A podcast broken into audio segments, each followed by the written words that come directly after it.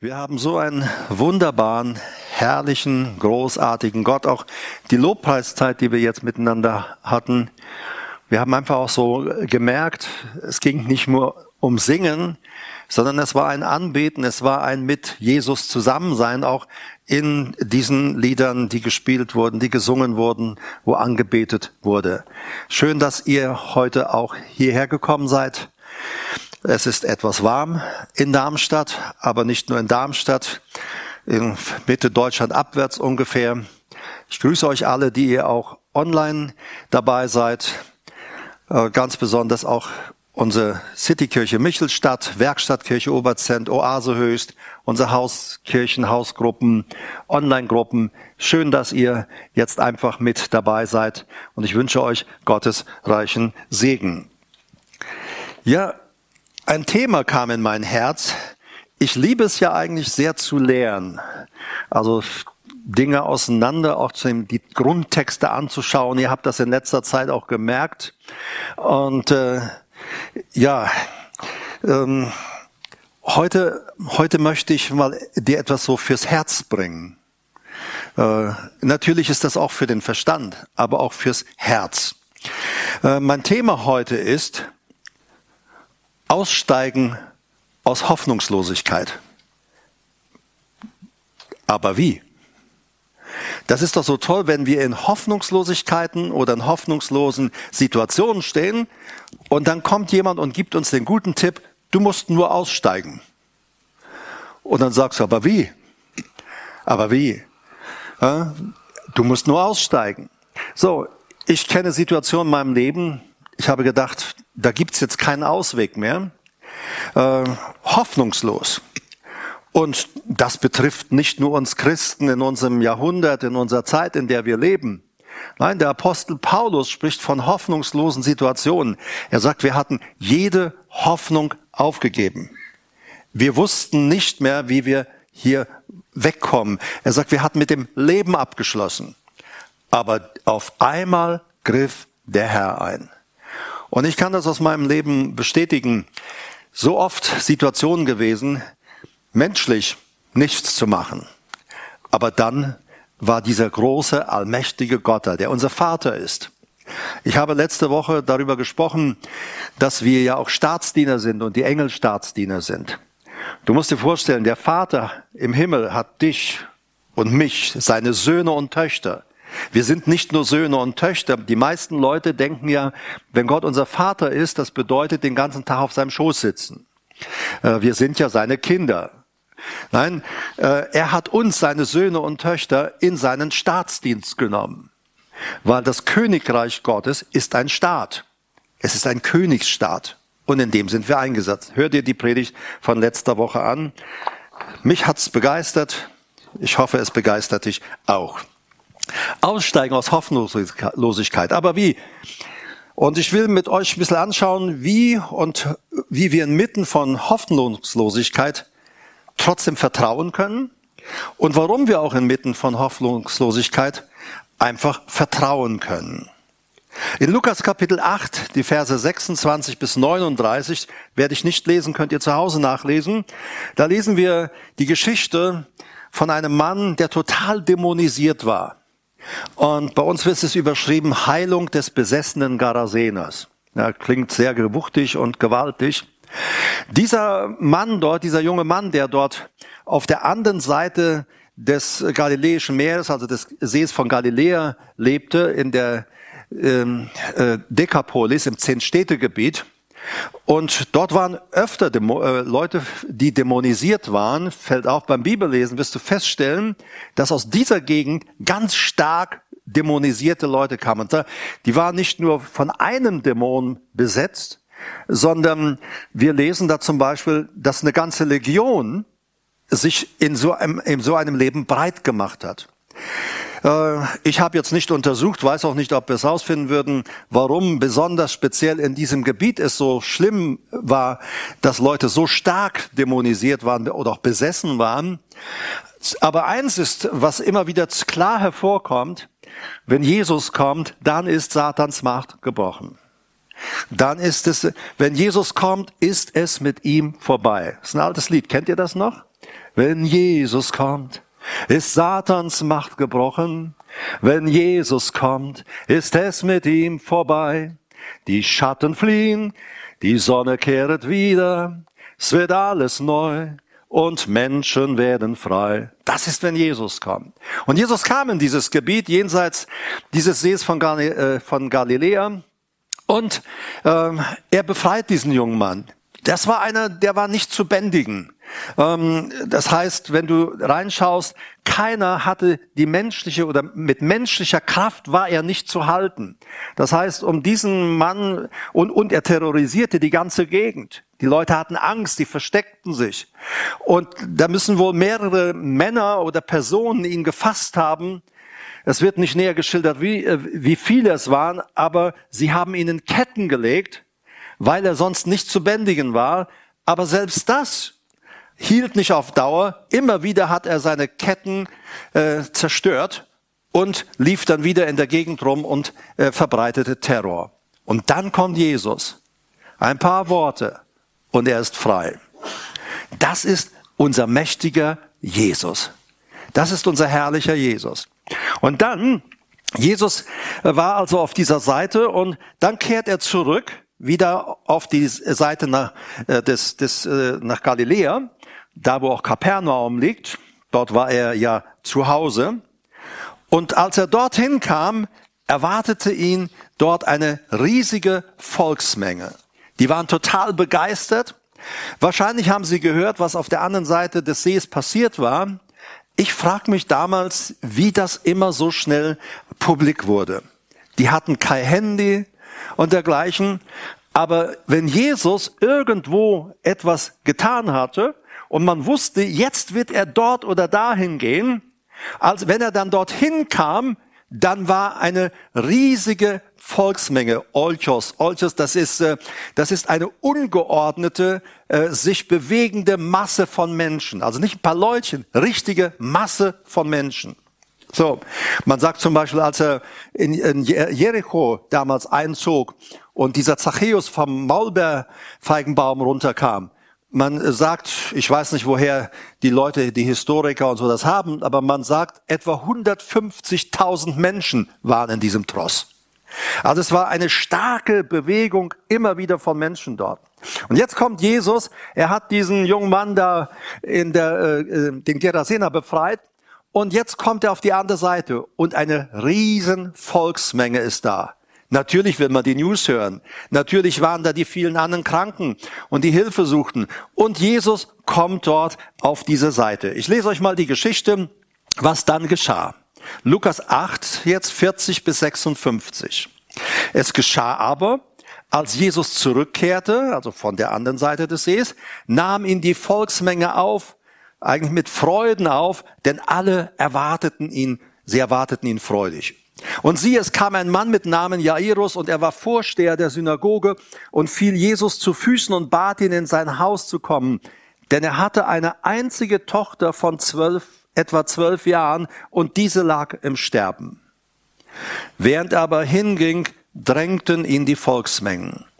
Und eine Frau, die seit zwölf Jahren mit einem Blutfluss behaftet war und, obgleich sie ihren ganzen Lebensunterhalt an die Ärzte verwandt hatte, von niemand geheilt werden konnte. Die kam von hinten heran, rührte die Quaste seines Gewandes an und sogleich hörte ihr Blutfluss auf. Sogleich, das heißt sofort, in dem Moment. Und Jesus sprach, wer ist es, der mich angerührt hat? Als aber alle es abstritten, sprach Petrus, ich sage mal, gut, dass der Petrus da war. Der konnte Jesus doch immer wieder helfen. Petrus da, sagte mir, du, da, Jesus, da sind auch manchmal andere Zusammenhänge. Nur Petrus sagt, Meister, die Volksmengen drängen dich und drücken dich. Andere Übersetzung füge noch hinzu. Und dann fragst du noch, wer hat mich angerührt? Hunderte haben dich angerührt. Da haben vielleicht Tausende schon dich gequetscht. Jesus. Okay? Jesus aber sprach, er hat, es hat mich jemand angerührt denn ich habe gespürt, dass Kraft von mir ausgegangen ist. Merkst du einen Unterschied von anderen, wenn wir Jesus anrühren? Ich wünsche, dass du heute Abend Jesus im Glauben anrührst. Und weißt du, Jesus merkt das, wenn du ihn im Glauben anrührst. Und glaube mir, Kraft wird in dich fließen, weil er da ist. Als die Frau aber sah, dass sie nicht verborgen blieb, kam sie zittert und fiel vor ihm nieder und berichtete vor dem ganzen Volk, um welche Ursache willen sie ihn angerührt habe und wie sie sogleich geheilt worden sei. Du musst dir vorstellen, nach dem Gesetz hätte sie jetzt eigentlich zu Tode gesteinigt werden müssen. Denn sie war blutflüssig.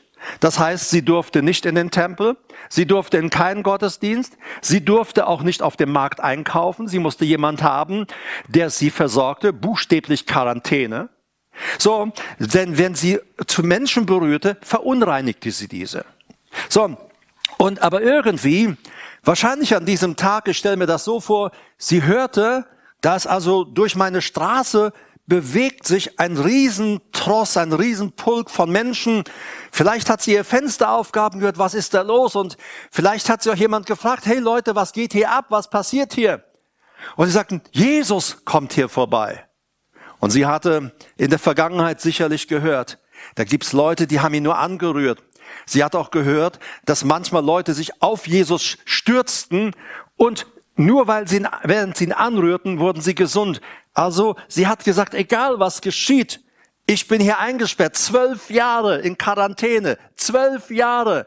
Die Geistlichkeit, mein Klerus, sagt, du darfst nicht in die Öffentlichkeit. Und sie sagen, du darfst auch nicht zu Gott kommen, denn dass du krank bist, ist ja der Beweis, dass zwischen dir und Gott etwas nicht stimmt und so weiter und so weiter. Das war ja das Problem immer der Jünger. Sobald jemand irgendwie was hatte, auch der Blindgeborene, wer war, Herr, wer hat gesündigt? Seine Eltern oder der Blindgeborene? Ich frage mich, wie der Blindgeborene im Mutterleib sündigen will. So, ja, weißt du, das sind. So, das war so diese gängige Meinung. Aber sie geht und sie berührt Jesus.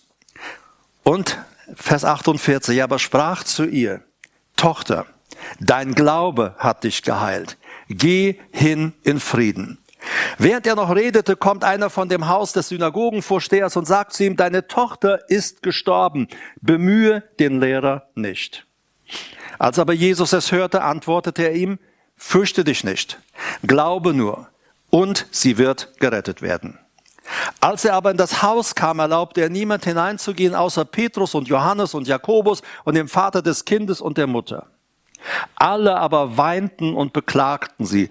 Also weinen, das war Toten, äh, großes Weinen, auch mit den Angehörigen. Aber dieses Beklagten ist eigentlich, man schlug sich auf den Körper oder auf die Arme oder auf die Brust und sagt, wie furchtbar, wie furchtbar. Also es war also ein Riesenmordsgeschrei und Theater, eine Totenklage. Er aber sprach, weint nicht, denn sie ist nicht gestorben, sondern sie schläft. Und sie lachten ihn aus da sie wussten, dass sie gestorben waren. Er aber ergriff ihre Hand und rief und sprach, Kind, steh auf, wörtlich, wach auf, erwache. Und ihr Geist kehrte zurück.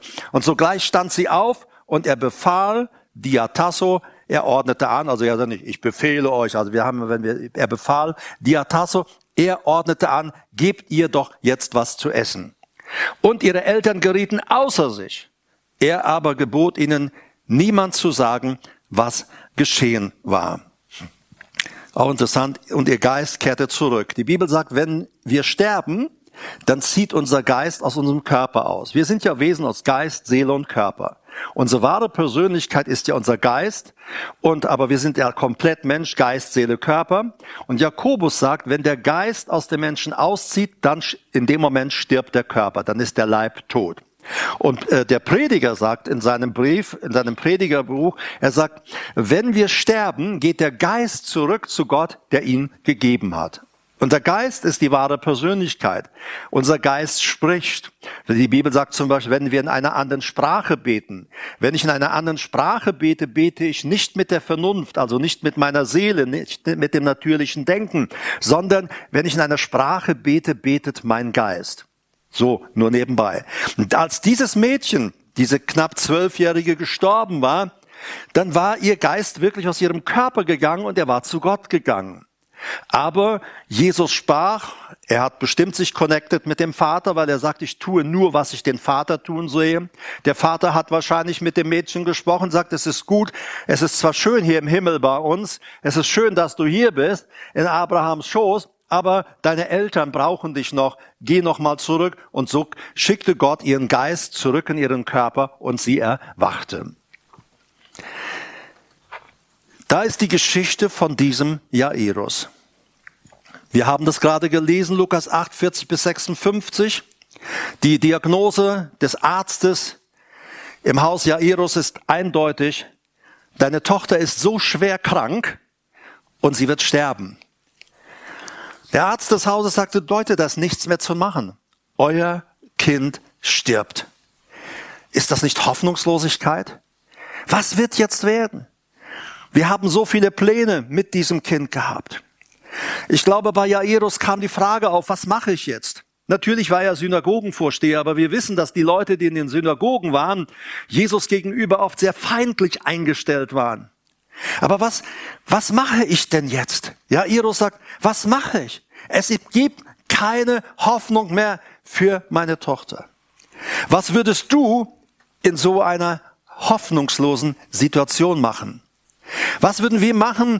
Die Situation ist hoffnungslos verfahren oder das, es scheint aus zu sein, es scheint zu Ende zu sein.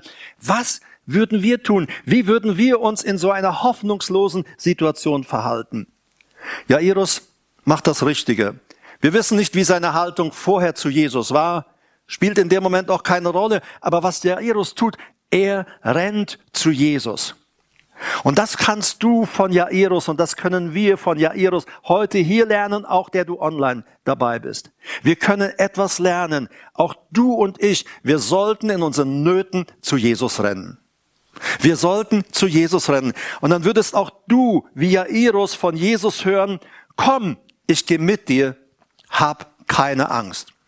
Komm, ich gehe mit dir, hab keine Angst. Und Jesus macht sich auf. Jesus geht mit Jairus.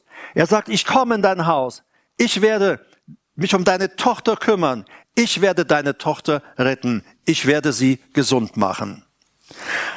Aber da kommt es zu einem Zwischenfall. Auf dem Weg dorthin, die Tochter ist stirbt, es ist Eile und plötzlich stoppt Jesus. Plötzlich stoppt die ganze Menge. Oh nein, ich weiß nicht, was im Jairus losgegangen ist, aber wenn alle angehalten hätten, ich weiß auch nicht, wie es bei dir wäre, aber ich hätte gestanden, oh nein, Leute, jetzt nicht stoppen. Wir müssen in die Notsituation hinein. Wir müssen doch zu meiner Tochter. Es eilt, meine Tochter stirbt. Jesus, komm, bevor es zu spät ist. Was war geschehen? Da war diese blutflüssige Frau, von der wir gerade gelesen haben. Und sie brachte den ganzen, diese ganze Gruppe, diese Menge, Volksmenge zum Stillstand. Und während Jesus noch mit der Frau spricht, da kommt die Hiobsbotschaft.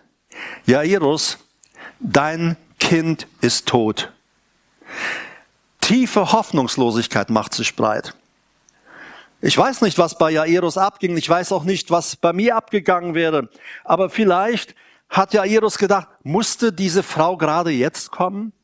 Hat das Jahr nicht viele Tage, 365 Tage? Muss sie gerade an meinem Tag kommen? Muss sie sich gerade den Tag aussuchen, zu Jesus zu kommen, während ich ihn doch am dringendsten brauche? Muss das denn jetzt sein? Ausgerechnet jetzt? Ich weiß nicht, ob du das kennst. In den Situationen deines Lebens, du hast dich an Jesus gewandt, und plötzlich geht scheinbar gar nichts mehr. Tiefe Hoffnungslosigkeit macht sich breit. Und du hast sie fragst, du siehst, da sind andere, die drängeln sich scheinbar irgendwie vor.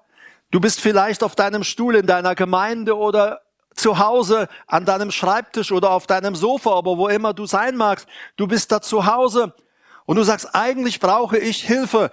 Wieso drängelt sich da jetzt in der Gemeinde jemand anders zum Gebet vor? Eigentlich brauche ich doch Gebet. Warum muss er sich jetzt vordrängeln?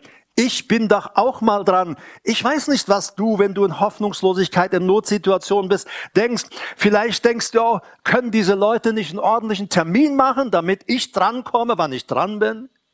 Und manchmal hast du vielleicht irgendwo einen Seelsorgetermin gemacht und da ist jemand dazwischen gekommen, der, da war die Not noch größer. Und es schien deinem Seelsorger vielleicht wichtiger zu sein, da zu helfen. Und du sagst, muss das jetzt sein? Ich weiß nicht, was bei Jairus alles abgegangen ist. Aber ja, der Bote von Jairus sagt etwas ganz klar und deutlich. Bemühe den Lehrer nicht. Jairus, du musst es akzeptieren. Es ist vorbei. Es ist aus. Dein Kind ist tot. Jesus hört das. Er spricht noch gerade mit der Frau aber dann hört er auch schon, wie der Jairus diese Hiobsbotschaft bekommt, dein Kind ist tot, es hat keinen Sinn mehr, du musst Jesus nicht mehr mit in dein Haus nehmen. Aber Jesus hört es und Jesus sagt zu ihm, fürchte dich nicht, glaube nur und sie wird gerettet werden. Du kannst auf die Stimmen hören, die zu dir sagen, es ist vorbei. Da kann niemand mehr etwas tun, es ist aus. Die Beziehung ist aus. Deine Pläne sind gestorben. Deine Träume sind gestorben, deine Visionen sind gestorben. Mann, akzeptiere doch endlich, es ist vorbei. Ja, Eros, da kann man und muss man Jesus nicht mehr bemühen. Das Kind ist tot. Meine Zukunft scheint tot zu sein. Sie ist gestorben.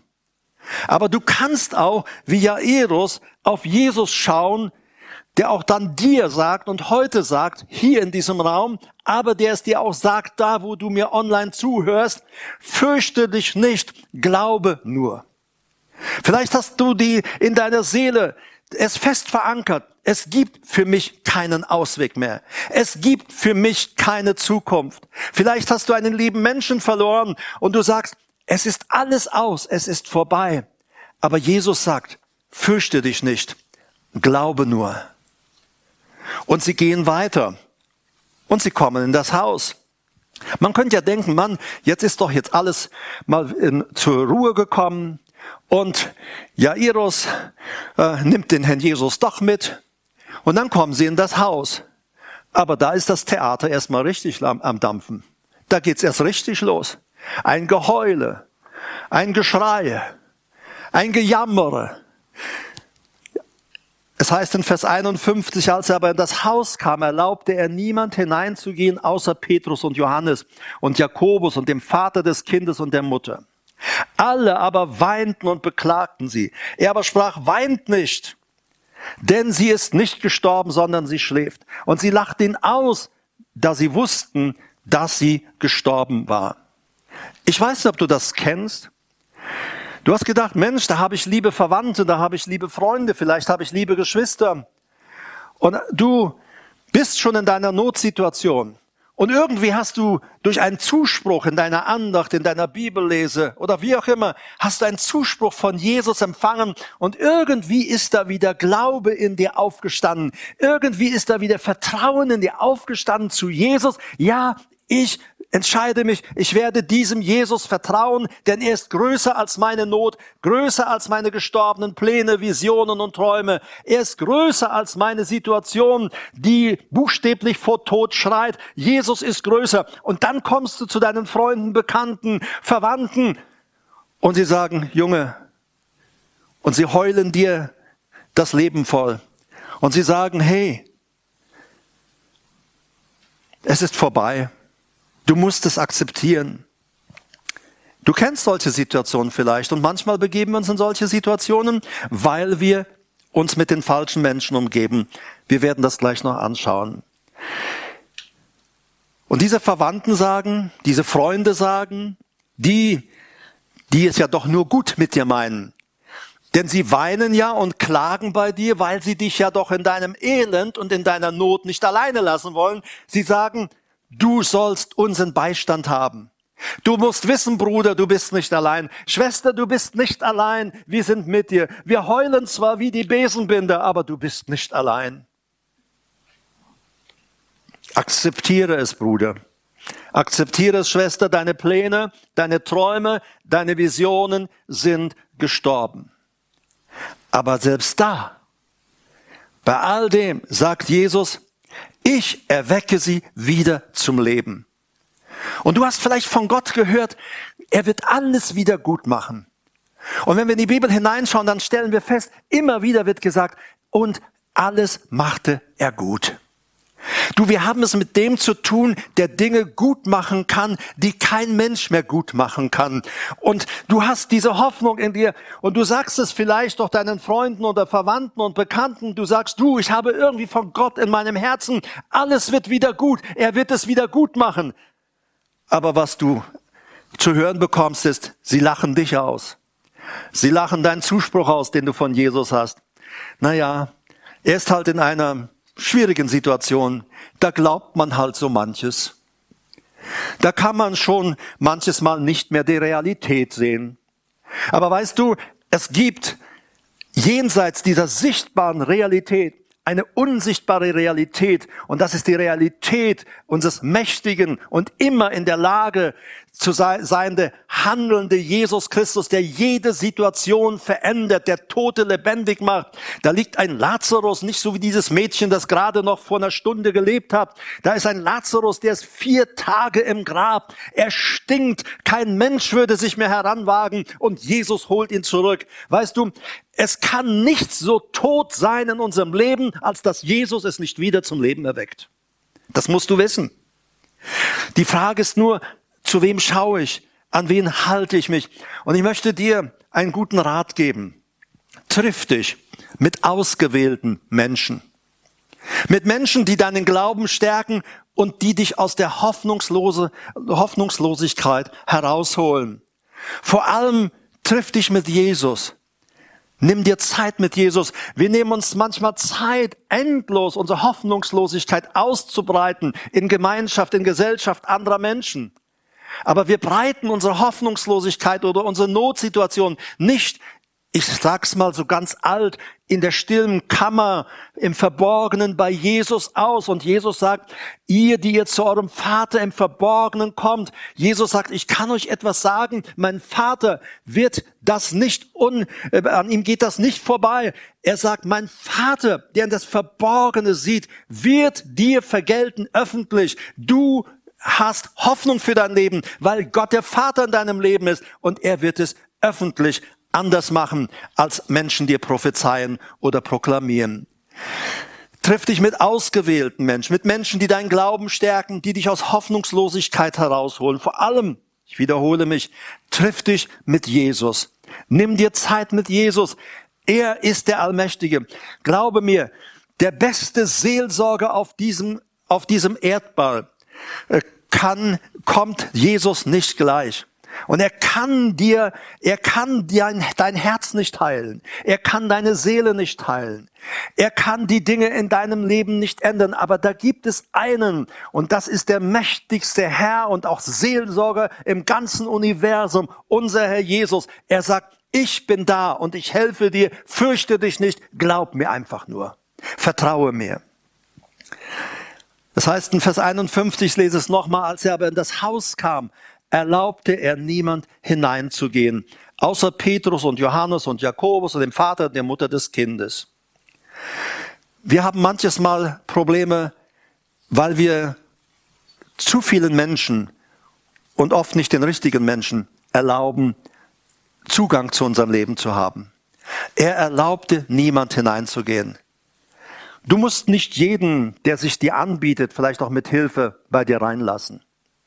Es sind nicht alle, die immer zu dir kommen, auch unbedingt gute Ratgeber.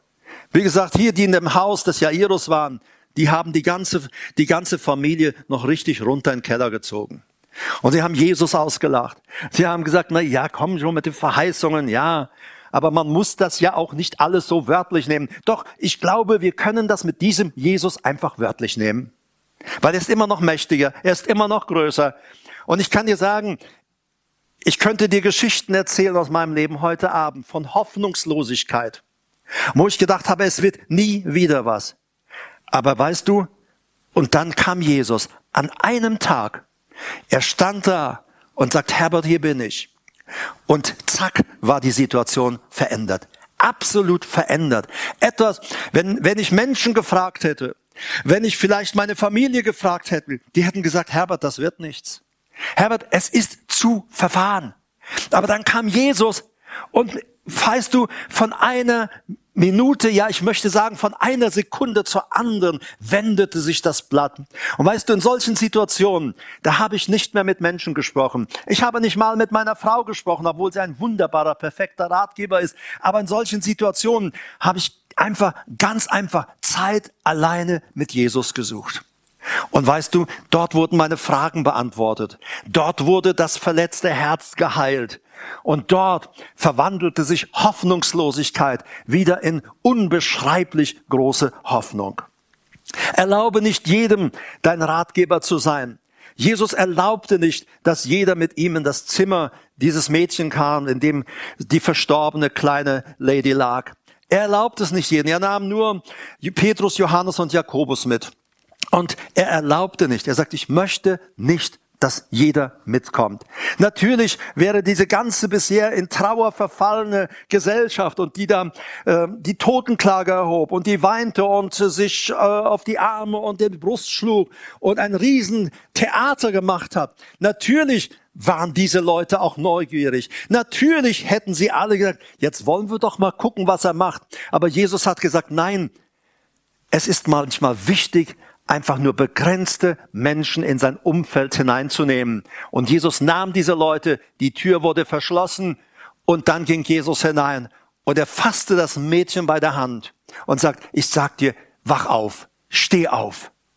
Und weißt du, in dem ganzen Trubel und in dem Lärm, in dem wir uns manchmal aufhalten, in den ganzen Stimmen und den scheinbar guten Ratschlägen auch anderer Menschen, diese Stimmen sind so stark, so mächtig, so, nehmen so Überhand, dass wir nicht mal spüren, dass Jesus unsere Hand ergreift und sagt, steh auf, wach auf, es wird gut, weil die anderen Stimmen so laut sind. Deshalb ist es wichtig, dass du auch in deinem Kontakt mit Menschen. Und ich spreche nicht, dass du ein Eremit wirst, dass du irgendwo in Einsiedelei verfällst, aber du solltest dich mit Menschen umgeben, die deinen Glauben stärken, die ihn aufbauen und die dich ermutigen und dir sagen, weißt du, dieser Jesus hat noch nie versagt und er wird auch bei dir nicht versagen. Mit diesen Menschen musst du uns umgeben. Und jetzt ergriff ihre Hand und sagt, steh auf. Und als ich mich so vorbereitete für den heutigen Abend, da sagt Jesus, ich soll dir Folgendes sagen, der du hier bist, der du aber auch online bist. Jesus spricht heute auch in deine tote Situation, in deine gestorbenen Pläne, in deine toten Träume und Visionen. Er sagt, steh auf, erwache. Ich glaube auch, dass du aus diesem Gottesdienst rausgehen solltest nachher, dass du sagst, ich muss einfach mal Zeit mit Jesus verbringen. Denn er ist der Einzige, der dir wirklich helfen kann. Andere Menschen können dich trösten, aber sie können deine Situation nicht verändern. Deshalb ist es wichtig, dass du zu dem gehst, der tröstet und die Situation verändert. Zu dem müssen wir gehen. Und er sagt, wenn du ihm vertraust, wirst auch du erleben, wie alles Tote und Hoffnungslose in deinem Leben wieder mit Leben erfüllt wird. Und Jesus sagt, ich soll dir sagen, tausche heute Hoffnungslosigkeit gegen erneutes Vertrauen ein. Tausche Hoffnungslosigkeit heute gegen Vertrauen ein. Weißt du, das sind Situationen, die manches Mal auch familiär uns betreffen, die uns ehemäßig betreffen. Ich habe die Tage so an ein Ehepaar gedacht, ich fuhr an ihrem Haus vorbei und die Situation war hoffnungslos. Diese Ehe kommt nie wieder zusammen. Viele Jahre, ich weiß nicht, ob zehn Jahre, viele, viele Jahre Trennung. Es war aus. Jeder sagte, es ist aus. Und jetzt sind sie seit vielen Jahren wieder zusammen als ein Ehepaar und gehen gemeinsam und dienen Gott in derselben Gemeinde. Verstehst du? Es gibt für Jesus keine Hoffnungslosigkeit. Keine, oder Hoffnungslosigkeit ist nicht das Ende. Denn er ist der Gott aller Hoffnung und allen Trostes. Und er sagt, in Jeremia sagt er, ich weiß doch, was ich für Pläne für dein Leben habe. Pläne um dir nicht des Leides. Er sagt nicht zum Unglück. Er sagt, ich habe Pläne für dich für des Lebens und Zukunft. Ich habe Pläne, um dir Hoffnung und Zukunft zu geben. So steht es hier mir. Pläne, dir Hoffnung und Zukunft zu geben. Und das ist die Botschaft, die ich für dich heute hier habe und für die, die ihr online zuhört und wann du es später auch immer hören wirst. Diese Botschaft gilt dir, egal in welcher Situation du dich befindest, der Hoffnungslosigkeit oder wie auch immer. Aber du musst wissen, und ich sage dir heute, du kannst aus Hoffnungslosigkeit aussteigen. Wie? Indem du ganz neu dein Vertrauen auf Jesus wirfst. Indem du ganz neu sagst, Herr, Menschlich gesehen gibt es keinen Ausweg. Menschlich gesehen sind meine Träume, Visionen, Pläne wirklich tot. Aber du, Herr, der du den vier Tage stinkenden Lazarus zum Leben erweckt hast. Du holst auch das, was in meinem Leben schon vielleicht in einem Gestank auch von Selbstmitleid versunken ist, in einem Gestank von Frustration versunken ist. Jesus, du erweckst die Dinge in meinem Leben und das, was du mir geschenkt hast, das, wozu du mich berufen hast, du erweckst das heute wieder zum Leben. Tausch es ein gegen erneutes Vertrauen er ist der Gott aller Hoffnung. Und während er Hoffnung in dir aufbaut, ist er auch der Gott des Trostes. Er baut nicht nur Hoffnung auf, sondern er gibt dir Trost und sagt, du, ich bin mit dir. Wir machen das. Ich werde das tun in deinem Leben. Willst du ihm diesen Raum geben? Gib ihm diesen Raum. Gib ihm auch schon heute Abend, auch wenn wir jetzt gleich ihn anbeten. Äh, dann kannst du ganz einfach eine Entscheidung treffen für deine Situation. Jesus, Du bist der Gott aller Hoffnung und allen Trostes. Und du bist gekommen, Herr, um mir Zukunft und Hoffnung zu geben. Und ich bete, Herr, für die, die hier anwesend sind. Ich danke dir, dass das die Wahrheit ist, dass es gilt. So wie beim Jairus, wie in den vielen Tausenden und zigtausenden und Millionen Situationen im Leben von Menschen, wo du machtvoll eingegriffen hast, wo du die Situation verändert hast, wo du Tod in Leben verwandelt hast, Hoffnungslosigkeit in Hoffnung.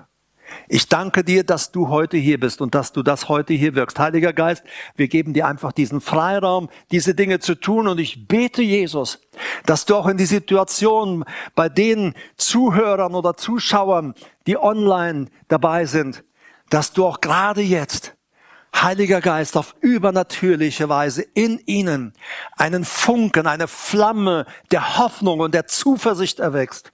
Und auch da überall, wo Tod geherrscht hat, wieder Leben entsteht. Und ich sage, empfange Leben. Der Tod ist besiegt. Und Jesus ist gekommen, Leben zu bringen. Leben und Überfluss. Empfange es hier, empfange es aber auch da, wo du online zuhörst oder zuschaust. Und ich wünsche dir in dem Sinn Gottes reichen Segen. Er ist ein guter Gott. Und jetzt wollen wir uns ihm ausliefern. Wir wollen einfach uns ihm stellen. Wir wollen mit ihm sprechen. Wir wollen sagen, Jesus, du darfst das, du darfst jetzt in meinem Leben deine Wunder tun. Das kannst du auch da tun, wo du mir jetzt zuhörst oder zuschaust. Er ist bei dir. Äh, und wenn du da alleine irgendwo zuhast, zuhörst in deiner Notsituation, weißt du, dann ist das gar nicht mal so schlecht. Entschuldige, ich sag das mal auf Deutsch, dann hast du auch nicht so viele Leute, die dich vorlabern sondern da hast du nur einen, der zu dir spricht mit der Stimme des Trostes und der Hoffnung. Und dem liefere dich einfach aus. Mit dem habe Zeit. Mit dem habe jetzt Gemeinschaft. Und du wirst sehen, er handelt. Mein Gott handelt. Ich kann es bestätigen. Ich bin seit 1971, 72, diese Jahreswende, bin ich ein Jünger Jesu. Und ich weiß, wovon ich rede. Und ich kann dir eins sagen. Unser Gott versagt nie. Er versagt nie. Er versagt nie. Vergiss es nicht. Unser Gott versagt nie. Vielleicht ist das der einzige Vers, den du diese Woche sagst, ist nicht so in der Bibel geschrieben. Er wird anders formuliert. Aber nimm meine Formulierung in jede Situation. Mein Gott versagt nie. Er versagt nie. Amen. Für die, die auch äh, uns finanziell unterstützen möchten und das, wir sind ja eine Gemeinschaft auch. Ähm, Unsere Versammlungsstätten, da laufen die Kosten natürlich auch weiter. Danke erst nochmal für alle, die ihr bisher unterstützt habt. Aber ich bitte dich auch weiter, äh, auch zu unterstützen. Äh, und ähm, deine Kollekte kannst du auf das gleich eingeblendete Konto überweisen oder auch deinen Spenden oder Zehnten. Und äh, da findest du auch die Kontaktdaten, unsere äh, Mobil- und WhatsApp-Nummer, E-Mail-Nummer, äh, Adresse und so weiter. Und wenn du an einem Gottesdienst teilnehmen möchtest, dann schreib uns einfach.